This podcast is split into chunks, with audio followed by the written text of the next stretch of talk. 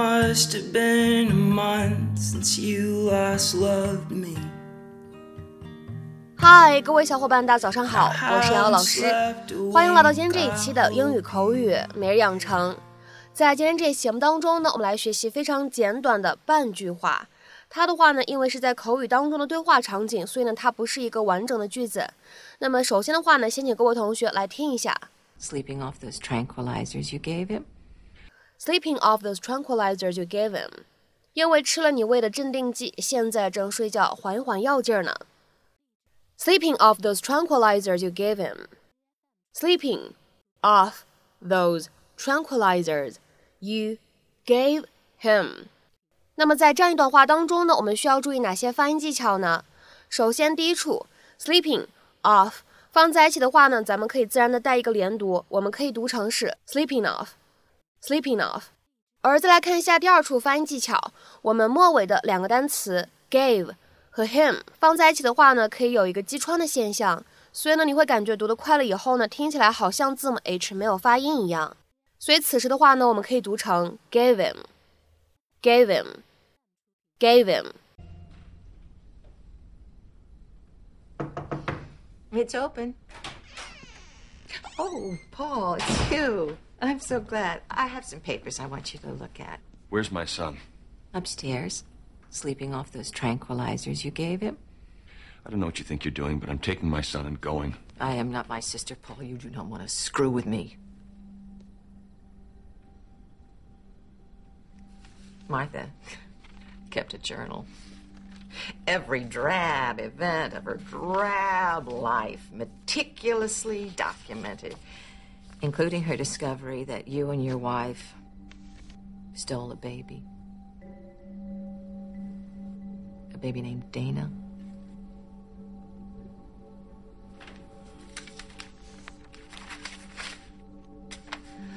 I'm sorry if the copies are hard to read. I hid the originals in a safe place. It seemed like a reasonable precaution since you murdered Martha and all.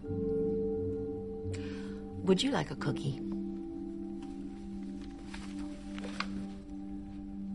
Suit yourself.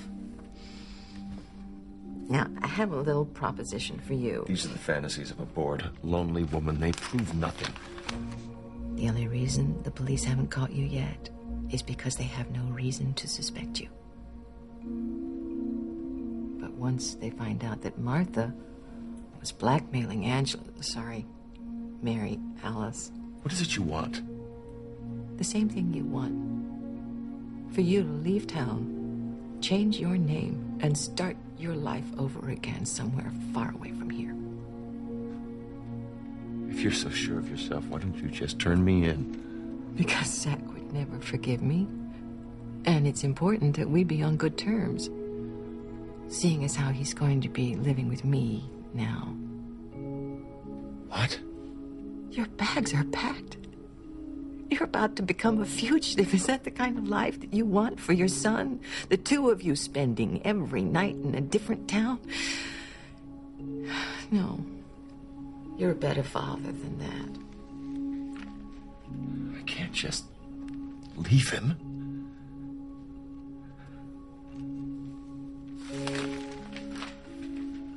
You stole him so that he could have a better life. That was a noble act, Paul. Truly. And it's time for you to be noble again. Can I at least say goodbye? Did you allow me to say goodbye to Martha?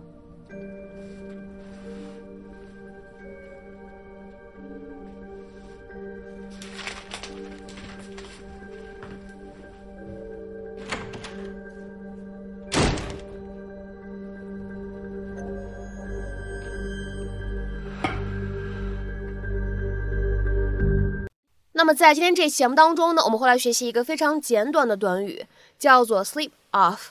大家可能经常会看到 sleep 这个单词呢，表示睡眠的意思。但是如果它后面呢加上了 off，构成一个动词短语，那么此时它是什么样的含义呢？今天呢，我们就来一起学一学。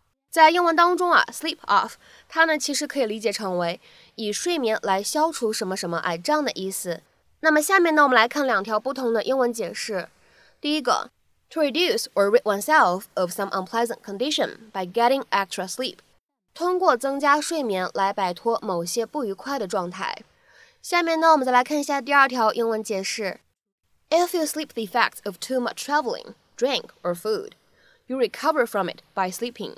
如果你旅行过于劳累，或者说你吃太多，或者说喝太多，你呢通过睡觉的方式来让身体呢恢复原来的正常的状态。那么其实我们今天视频当中的用法呢，无非也就是这样的意思。那么下面呢，我们来看几个例子。第一个，He drank a bit too much, but he'll be fine. He just needs to sleep it off. 他喝的有点多了，不过他会没事的，他只要睡一觉就好了。He drank a bit too much, but he'll be fine. He just needs to sleep it off.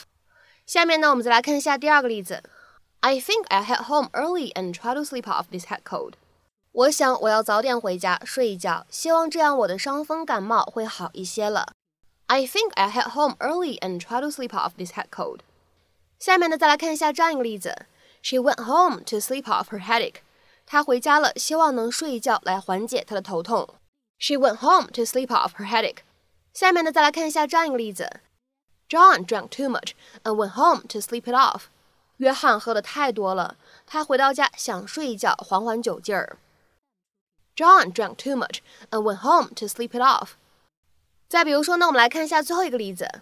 Bill is at home sleeping off the effects of the drug they gave him. Bill 在家里睡觉，以消除他们给他吃的药的药效。Bill is at home sleeping off the effects of the drug they gave him. 那么在今天节目的末尾呢，请各位同学尝试翻译下面这样一句话，并留言在文章的留言区。他宿醉了，让他睡一觉，缓缓酒劲儿吧。他宿醉了，让他睡一觉，缓缓酒劲儿吧。那么这样一段话应该如何去使用我们刚刚学习过的短语去造句呢？期待各位同学的踊跃发言。我们今天的分享呢，就先到这里。See you. I'm way too tired to give a shit.